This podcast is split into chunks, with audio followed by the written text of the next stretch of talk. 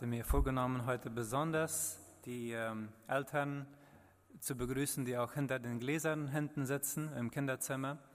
Ich weiß nicht, wie es den meisten äh, der Prediger geht, aber sehr oft stehe ich hier, ohne mir bewusst zu sein, dass hier viel mehr Personen sind als nur die hier im Raum. Da hinten geht das noch weiter.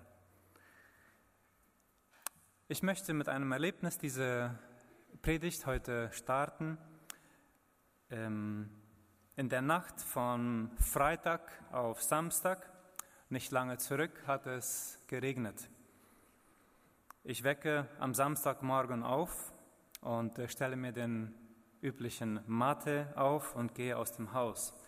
In meinem Gesicht spüre ich eine Brise feucht kühlen Windes. Es muss ungefähr eine Temperatur so um die 24 Grad Celsius gewesen sein. Nachdem Jenny, meine Frau und ich den Mate getrunken haben, überkommt mich das Arbeitsfieber. Dieses Wetter, wo man einfach Bäume ausreißen könnte. Während ich die Krauthake holen gehe, ist es noch auffallend still im Haus. Unsere Jungs genießen dieses Wetter wohl zum Schlafen. Ich bemerke eine kleine Unruhe in mir, sowas wie unglaubliches Wetter und meine Jungs verschlafen das beste Chaco-Wetter. Was soll's? Ich gehe weiter und fange an, leidenschaftlich Unkraut zu hacken. Ich atme tief durch, ich genieße die Natur, den Duft des frisch, der frisch umgewühlten Erde und immer wieder bemerke ich, wie meine Gedanken zu, zurück zu meinen Jungs gehen. Bald kann ich den Drang nicht mehr aushalten. Es darf doch nicht wahr sein, dass sie das schönste Wetter im Chaco einfach verschlafen. Als ich dann so um die 9 Uhr dann mal unsere Jungs wecken gehe, könnt ihr euch es wohl vorstellen, was für einen uncoolen Papa sie hatten, sie zu wecken bei so einem schönen Schlafwetter. Als meine Frau und ich sie dann um 9.30 Uhr aus den Federn hatten und sie fertig gewesen wären, was zu unternehmen, komme ich wieder ins Haus und schaue, wo sie wohl bleiben. Und tatsächlich, sie liegen wieder im Bett. Dann platzt mir der Kragen, dieses wurde mit Erlaubnis hier vorgelesen, dann platzt mir der Kragen und ich verliere meinen kurzen Moment die Kontrolle über meine Worte im Angesicht dieses schönen Tages konnte ich die scheinbare Gleichgültigkeit meiner Familie nicht mehr aushalten. So allmählich und etwas teilnahmslos kamen sie dann natürlich irgendwann aus dem Haus. Mal sehen, ob ihr dieses ungehaltene Gefühl kennt, wenn ihr versucht, jemanden für etwas zu begeistern und alles was du siehst, ist ein gelangweiltes Gesicht, eine unkreative Haltung und eine leidenschaftslose Person vor dir stehen. Was geht in dir vor?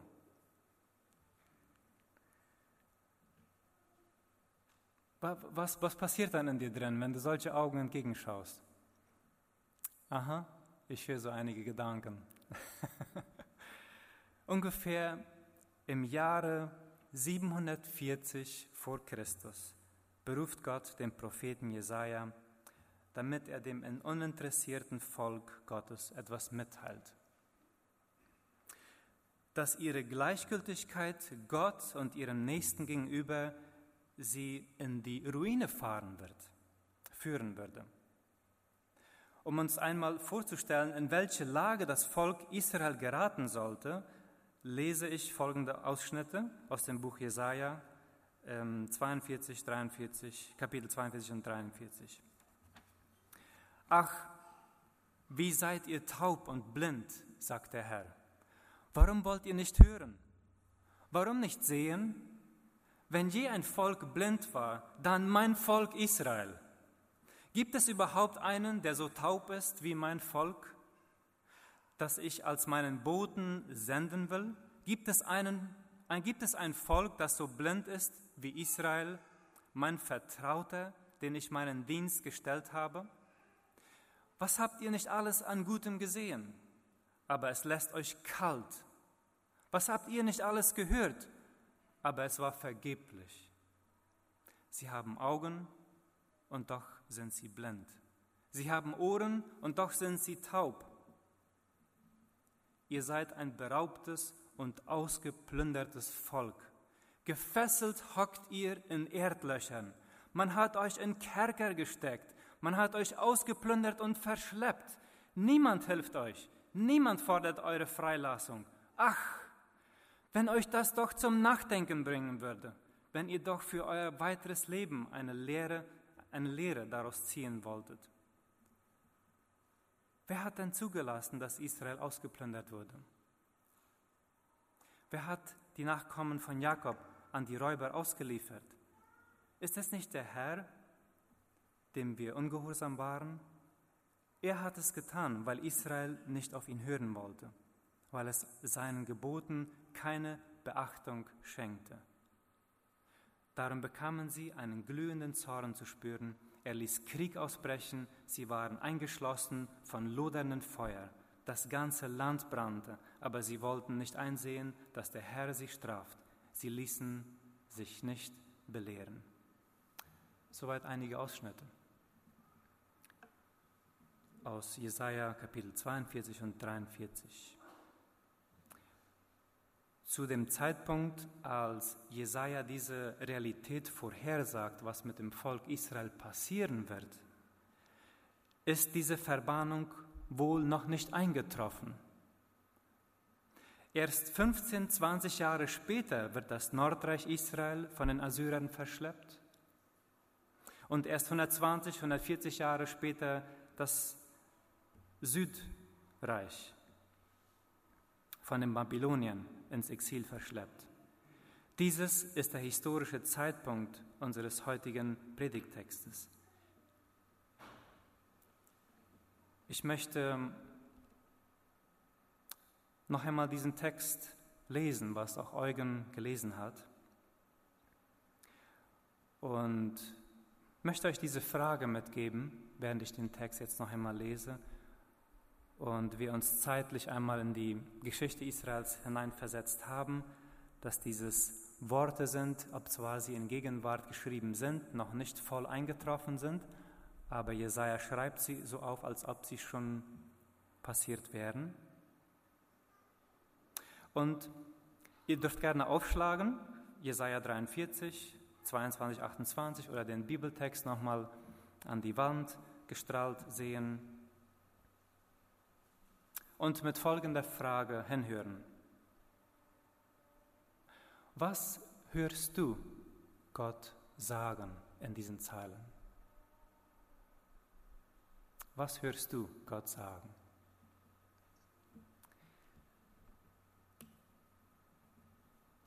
Doch du hast mich nicht gerufen, Jakob.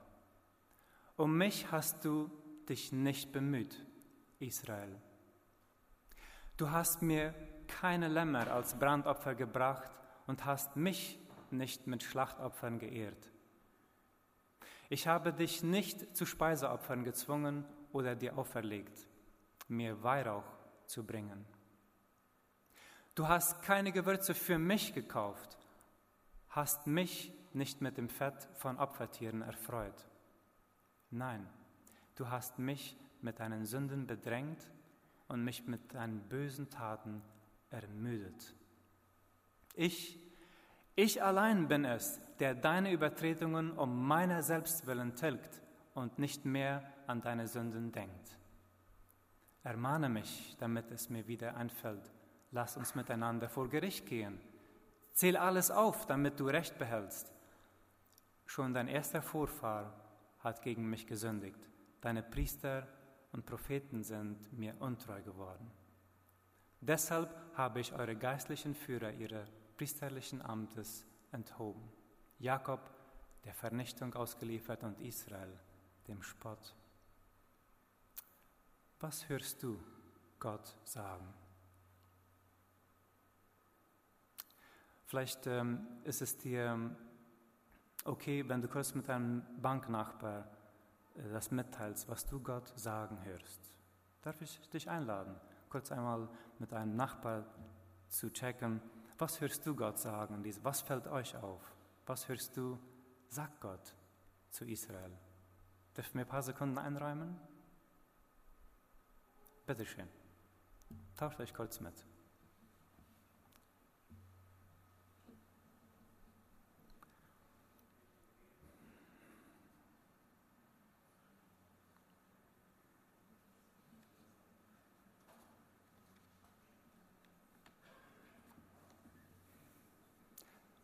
Was hört ihr Gott sagen?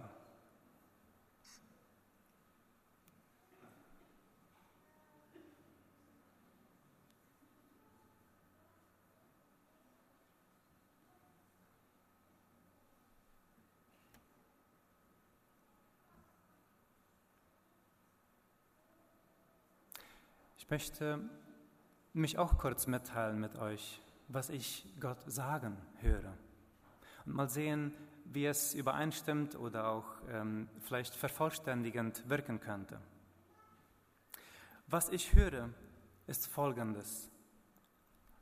Ach, mein liebes Kind Israel, es sticht mir ins Herz, wenn du dich, Israel, das auserwählte Volk Gottes nennst, aber nichts mit mir zu tun haben willst. Es schmerzt zu sehen, wenn du mir Opfer bringst, ohne mich zu lieben.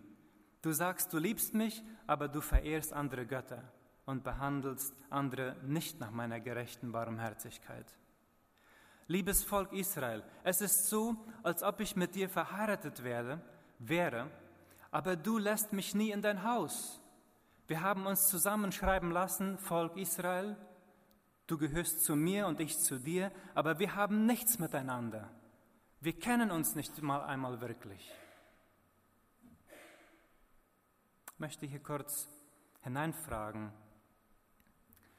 wenn dies wirklich so ist, dass neben Gottes Frust mit Israel auch sein Schmerz in diesen Zeilen zu hören ist. Wie wirkt es auf dich, wenn Gott dir seinen Schmerz jetzt mitteilt. Wenn er dir jetzt einfach sagen kann, wie weh sein Herz blutet. Kann das wirklich sein, dass Gott sich von seinem Volk verletzen lässt?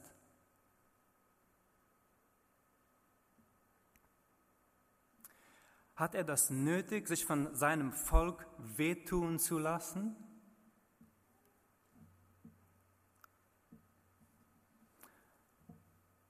Auf der einen Seite denke ich, ach Gott, hast ja gar nicht nötig, dich hier dem Beleidigten zu spielen. Gott, du bist ja Gott. Du bist ja der Schöpfer aller Dinge. Du stehst über allem und alles. Dich kann niemand anklagen, denn du bist der Gerechte. Du bist allmächtig und erhaben über alles. Du hast es doch nicht nötig, dich von Menschen verletzen zu lassen.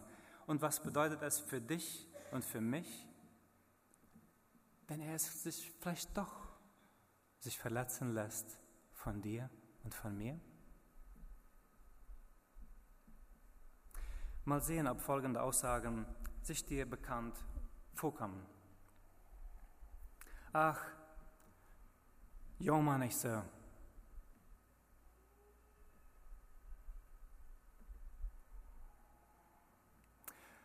Riet die doch taub.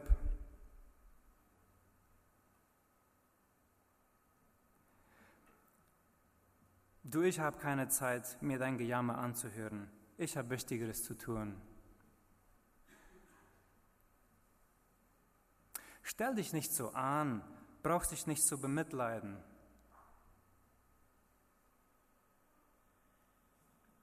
Du mach dir keine Sorgen, alles wird wieder gut.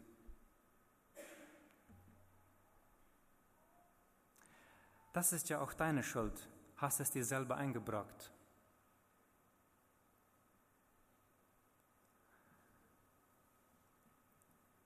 Was hören wir in unserem Herzen, wenn Gott sich dir seinen Schmerz jetzt mitteilen möchte?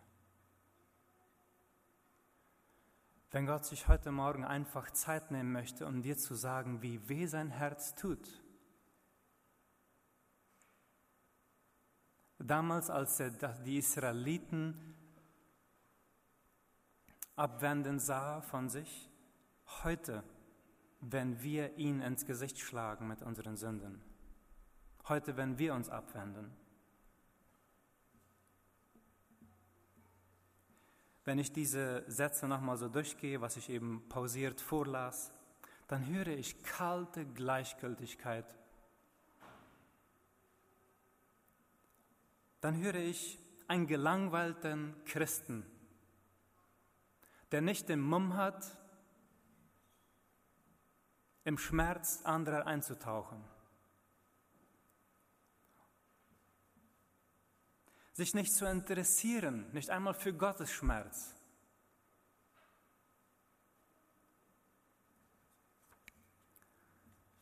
Wie oft passiert uns dieses in der Ehe? Mit unseren Kindern oder Eltern? Wir sind einfach zu beschäftigt. Wir sind tatsächlich in der Gefahr, unsere besten Freunde im Schmerz sitzen zu lassen. Wie oft haben Brüder und Schwestern sich versucht mitzuteilen, uns hier im Gottesdienst, auf dem Hof, in den privaten Zusammenkünften, dass sie etwas Schweres durchmachen. Wie oft haben wir sie links liegen gelassen, entweder aus eigener Hilflosigkeit oder einfach, weil uns das egal war, weil wir nicht Zeit hatten. Wir haben sie alleine gelassen. Wir haben uns voneinander abgewandt als Geschwister. Und genau dieses tut Gott weh dass die Israeliten damals gleichgültig waren über das, was Gott von ihnen wollte und was die Nöte und Bedürfnisse ihrer Brüder und Schwestern im Volk waren. Und bevor wir weitermachen, möchte ich dich vor eine Entscheidung stellen, gerade jetzt, und dich fragen Folgendes. Fertig? Hier kommt die Frage. Bist du bereit, auf Gottes Schmerz, Entschuldigung, bist du bereit, auf Gottes Schmerz, den er über dich fühlt, zu hören? Ich gebe dir eine Minute, um diese Entscheidung jetzt zu treffen, ob du auf Gottes Schmerz eingehen möchtest. Bist du bereit, auf Gottes Schmerz zu hören? Ohne es abzudanken, ohne es zu normalisieren, ohne es gleichgültig in den Wind zu schlagen, Gott, ich möchte auf deinen Schmerz jetzt hören. Nimm dir ein paar Sekunden Zeit.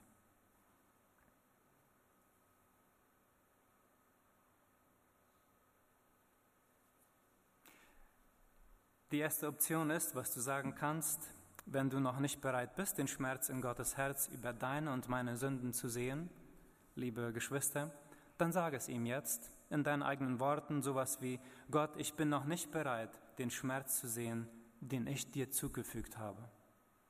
Ich bin noch nicht bereit. Oder zweite Option, wenn du dich sicher, wenn du dich aber entscheiden möchtest, ab jetzt nicht mehr gleichgültig auf Gottes Schmerz zu reagieren, dann teile ihm deine Entscheidung auch mit. Sowas wie, Gott, ich habe dich und deinen Schmerz über mich zu oft ignoriert. Ich dachte immer, du stehst über dem Schmerz. Ich entscheide mich jetzt auf deinen Schmerz, den du über meine Sünden hast, zu schauen. Wofür entscheidest du dich?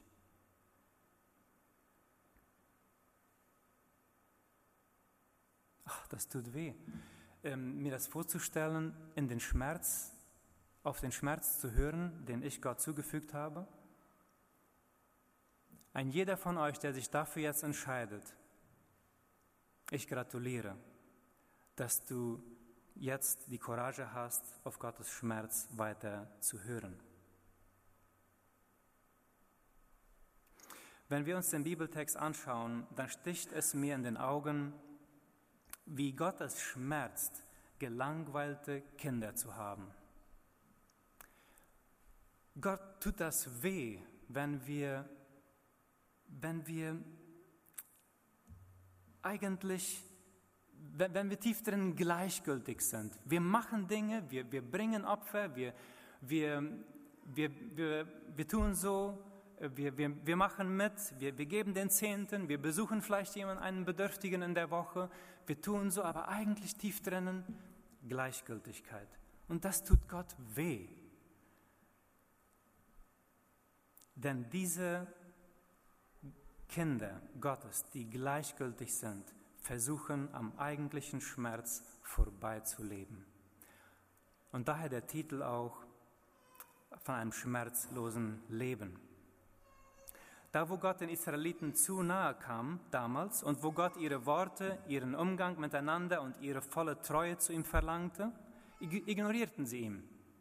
Es fiel ihnen zu schwer, die absolute Kontrolle über ihr Leben Gott abzugeben. Im ersten Vers unseres Textes, Jesaja 43, Vers 22, ist zu beobachten, dass Gott damit schwer klarkommt, dass seine geliebten Kinder sich nicht um ihn bemüht haben. Und das Wort bemühen bedeutet im Originaltext, sich ganz, ganz exklusiv sich einer Sache hinzugeben und Bereitschaft dafür zu leiden, weil das das wichtigste aller wichtigsten Ziele und Motive im Leben ist. Und Gott kommt nicht damit klar, dass, ihr, dass sein Volk diese Bereitschaft nicht hatte, sich um Gott zu bemühen. In anderen Worten, es schmerzt Gott, dass die Israeliten nicht bereit waren, für ihn zu leiden. Dieses wird auch in Jesaja 1, 11 bis 17 beschrieben. Der Herr fragt: Was soll ich mit euren vielen Opfern anfangen. Ich habe genug von euren Schafböcken und dem Fett eurer Mastkälber. Das Blut eurer Opfertiere ist mir zuwider, sei es von Stieren, Ziegenböcken oder Lämmern. Ihr kommt zum Tempel und wollt dort in meine Gegenwart treten. Doch in Wirklichkeit zertrampelt ihr nur meinen Vorhof. Hat irgendjemand das von euch verlangt? Hört endlich mit diesen nutzlosen Opfern auf. Ich kann euren Weihrauch nicht mehr riechen. Ihr feiert bei Neumond und am Sabbat. Ihr kommt zu den Gottesdiensten und den jährlichen Festen zusammen, aber ich verabscheue sie, weil sie ihr an euren Sünden, weil ihr an euren Sünden festhaltet. Darum hasse ich alle diese Festversammlungen. Sie sind mir eine Last, sagt Gott. Ja, sie sind für mich unerträglich geworden. Steckt, streckt nur eure Hände zum Himmel, wenn ihr betet. Ich halte mir die Augen zu. Betet, so viel ihr wollt. Ich werde nicht zuhören. Soweit Gottes Wort. Gott schmerzt es, wenn wir von ihm Dinge verlangen, ohne ihn zu lieben. Gott schmerzt es zu sehen, dass wir nicht bereit sind, alles zu geben. Wir wollen seine Geschenke, aber nicht ihm. Wir nehmen ihn dazu, aber wir übergeben uns nicht ihm. Gott schmerzt es, leidenschaftslose Kinder zu haben. Und was wir damit machen, ist, wir gehen an dem eigentlichen Schmerz vorbei. Ein schmerzloses Leben folgt dem Prinzip, ich halte weiter ein Recht auf mich. Ich gebe nicht die ganze Kontrolle ab. Ich lasse mir Gott nicht in allen Bereichen sagen, was ich tun soll. Gott schmerzt es, gleichgültige Kinder zu haben denn sie ermüden Gott. Sie ermüden Gott. Gott schmerzt es, gleichgültige Kinder zu haben, weil sie, weil sie am eigentlichen Schmerz vorbeileben. Und zweitens, Gott schmerzt es, gleichgültige Kinder zu haben, denn sie ermüden Gott. Gott prophezeit durch Jesaja in Kapitel 43, nach Vers 24 nach Luther. Aber mir hast du Arbeit gemacht mit deinen Sünden und hast mir Mühe gemacht mit deinen Missetaten. Jetzt stellen wir uns dieses einmal vor. Gott denkt sich hier nichts aus. Es ist tatsächlich so. Gott ist müde geworden, die Israeliten zu lieben. Er hat sie nicht aufgegeben, aber die Israeliten haben es ihm schwer gemacht, sie zu lieben. Nicht unmöglich, aber schwer. Der ist Maid vom Nurana. In Jesaja 58, 1 bis 5 wird Gottes Müdigkeit beschrieben. Ach, für wie fromm sie sich doch halten. Sie rufen Tag für Tag nach mir und fragen nach meinem Willen. Sie kommen gern zum Tempel gelaufen, um meine Nähe zu suchen, weil sie sich einbilden, nach meinen Geboten zu leben. Darum fordern sie von mir auch ihre wohlverdienten Rechte. Warum siehst du es nicht, wenn wir fasten, werfen sie mir vor. Wir plagen uns, aber du scheinst es nicht einmal zu merken. Darauf antworte ich, wie verbringt ihr denn eure Festtage, eure Fastentage? Ihr geht wie gewöhnlich euren Geschäften nach und treibt eure Arbeiter genauso an wie sonst auch. Ihr fastet zwar, aber gleichzeitig zankt ihr und streitet und schlagt mit roher Faust zu.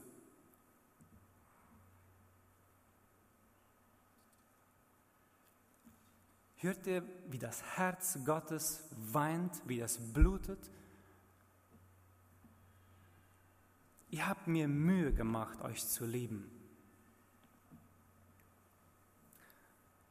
Womit machen du und ich Gott Mühe?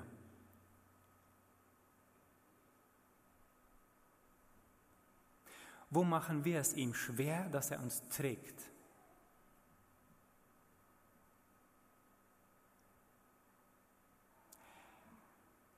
Ich möchte dich mit der vorigen Frage nicht ermutigen, Gott keine Last zu sein, denn dadurch hinderst du seinen Plan.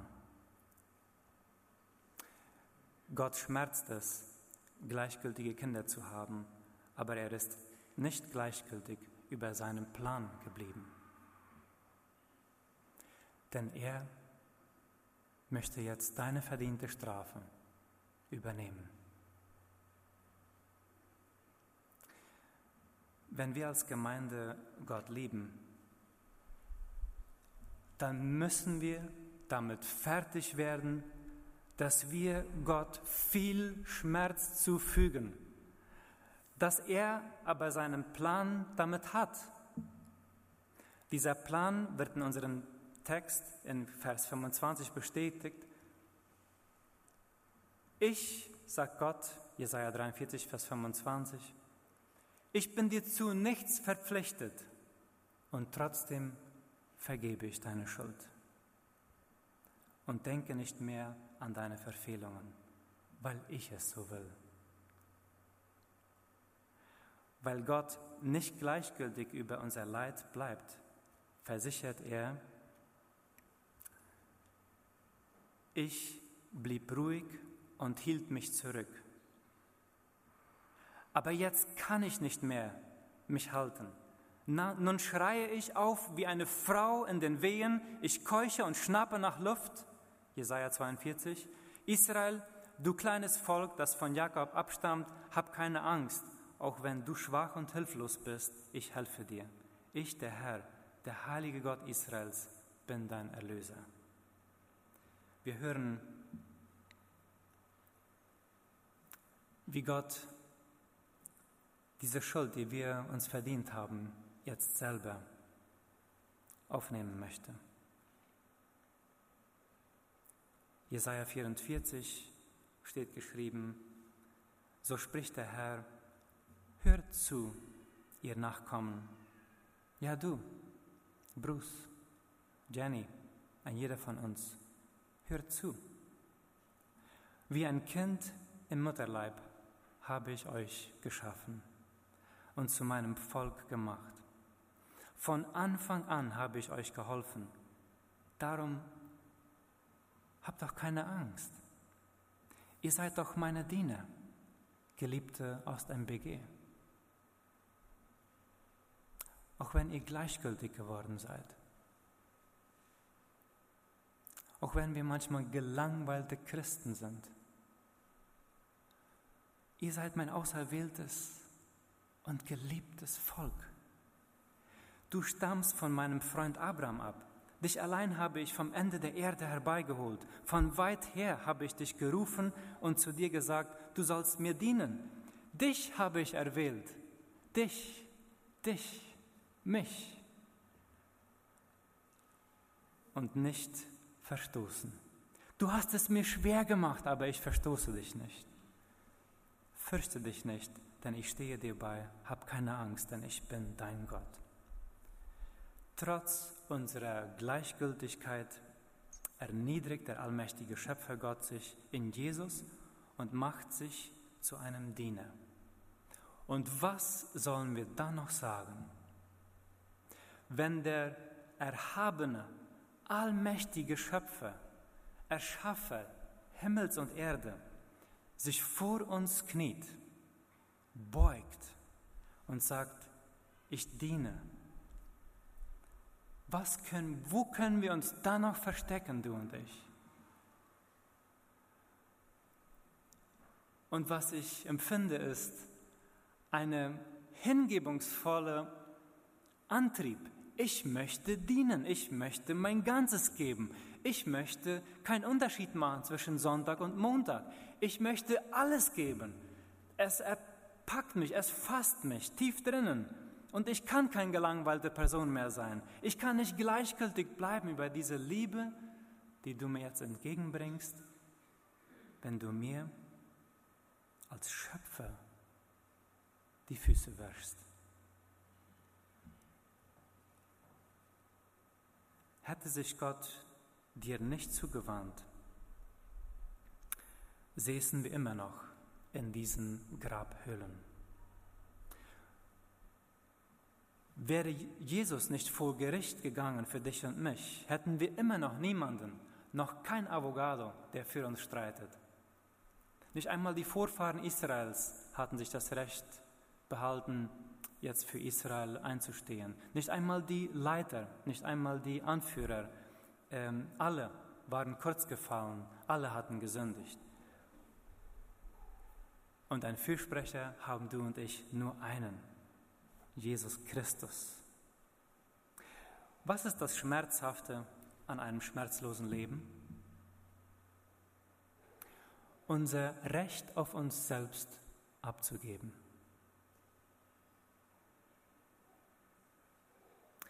Das Schmerzhafte von einem selbstlosen Leben ist, zu sagen, Gott, hier bin ich. Aber wenn unser Glaube an Gott nicht immer wieder, Entschuldigung, wenn unser Glaube an Gott uns nicht immer wieder vor die schmerzhafte Entscheidung führt, das Recht auf uns selbst aufzugeben, bleiben wir am Ende alleine. Und ich möchte euch diese Antwort zu der Frage vom Titel mitgeben. Was ist das Schmerzhafte, wenn wir nicht an uns arbeiten lassen? Was ist das Schmerzhafte, wenn wir versuchen, beim Schmerz vorbeizugehen? Was ist das Schmerzhafte daran, wenn wir nicht bereit sind, für unseren Schöpfer, Erretter und Heiland zu leiden, Entbehrungen auszustehen? Das Schmerzhafte daran ist, du bleibst alleine. Du bleibst zurück. Nicht nur deine Familie wird dich am Ende deines Lebens alleine lassen, sondern Gott. Wenn du und ich dieses Gnadengeschenk, diese Einladung, wenn du und ich uns nicht mitreißen lassen von Gottes Hingabe, wie er sich für dich und mich bemüht, wenn wir uns da nicht mitreißen lassen, kann er uns nicht mit sich nehmen. Im heutigen Wort sehen wir zusammenfassend, dass Gott es schmerzt, uns zu lieben, dass wir ihm viel, viel schmerzhafte Tage und Stunden machen, aber dass er sich vom Schmerz nicht aufhalten lässt und nicht die Treue brechen wird. Sind wir bereit, dasselbe zu tun in unseren Ehen, in unseren Familien, als Geschwister, den Schmerz Schmerz sein zu lassen, aber uns nicht aufzuhalten, trotzdem zu lieben? Dass die Treue nicht am schmerzlosen Leben gebunden ist, sondern mitten im Schmerz, weil Jesus dasselbe für uns macht. Ich möchte mit dir zusammen nicht gleichgültig über Gottes Zuwendung zu uns bleiben. Durch Jesu Leidenschaft für uns als Gemeinde machen wir uns auch leidenschaftlich und leidensfähig. Wir geben das Recht auf, nach unseren eigenen Maßstäben zu bestimmen, was richtig und was falsch ist. Wir geben das Recht auf, Rache zu üben, zu suchen oder jemandem etwas Übles nachzureden, auch dann, wenn uns Unrecht angetan wurde. Wir geben das Recht auf, jemandem etwas abzusagen, nur weil er uns auch etwas abgesagt hat. Wir geben das Recht auf, Entschuldigungen zu verlangen, bevor wir vergeben.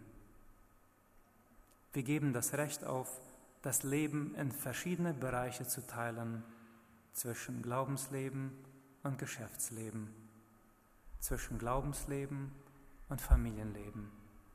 Wir machen keinen Unterschied mehr zwischen Glaubensleben und Freundesleben und so weiter. In allen Bereichen werden die Früchte des Geistlich leidenschaftlich ausgelebt. Möge Gott dir und mir helfen dabei leidenschaftlich für ihn zu leben, uns für ihn zu bemühen. Gott segne sein Wort. Wir möchten ein Lied zusammen singen und danach bete ich zum Schluss. Möchte uns einladen, wenn du nichts dagegen hast, etwas Unübliches zu tun, das ist hinsetzen fürs letzte Gebet. Setzt euch bitte. Wenn Jesus durch, dein, durch seinen Geist dir gezeigt hat, wo du es Gott schwer machst, dass er dich tragen kann. Wenn du etwas zurückhältst, was du nicht von ihm bestimmen lassen möchtest, wenn er dir etwas gezeigt hat, was du festhältst, deine Faust, wo du nicht bereit bist aufzutun. Dies ist der Moment, wo du deine Faust öffnen kannst, wo du loslassen kannst, wo du sagen kannst, Gott, ich übergebe es dir. Ich bin bereit, leidenschaftlich nachzufolgen. Gott, ich bekenne zusammen mit meinen Geschwistern in dieser Gemeinde, wie gleichgültig wir über deinen tiefen Schmerz oft hergefahren sind, wie gleichgültig wir aufstehen, wie gleichgültig wir durch den Tag gehen nicht acht geben auf unsere Worte, nicht acht geben auf deinen Geist. Wie hingebungslos wir uns zu unserer Familie gesellen, wie gleichgültig wir uns hinlegen. Wir rattern ein Gebet runter, wir erfüllen unsere Pflichten, wir tun das Richtige, aber wir sind so weit entfernt. Gott, vergib uns. Vergib uns unsere Schuld. Wie gleichgültig wir mit dir umgehen. Öffne unsere Augen für, dein, für den Schmerz, den du empfindest, wenn wir dieses mit dir machen oder gemacht haben. Und schenke uns deinen Mut, mit Sünden abzuschneiden, mit Dingen loszulassen, die unsere Leidenschaft einschränken. Ich danke dir für Freunde, die den Mut haben, auf unseren Schmerz einzugehen. Ich danke dir für Familie, für Ehepartner, für Geschwister, die den Mut haben, auf den Schmerz zu hören.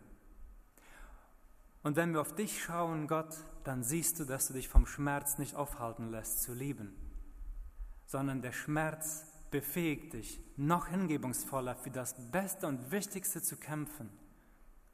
Hilf uns mit dieser Leidenschaft als Gemeinde in die Welt heute und morgen hineinzugehen, leidenschaftlich in allen Bereichen dich zu lieben. Und in diesem Sinn möchte ich diese Versammlung segnen, unter deinem Wort, ähm, deinem Frieden und deinem Schutz sie dir anbefehlen. In Jesu Namen. Amen.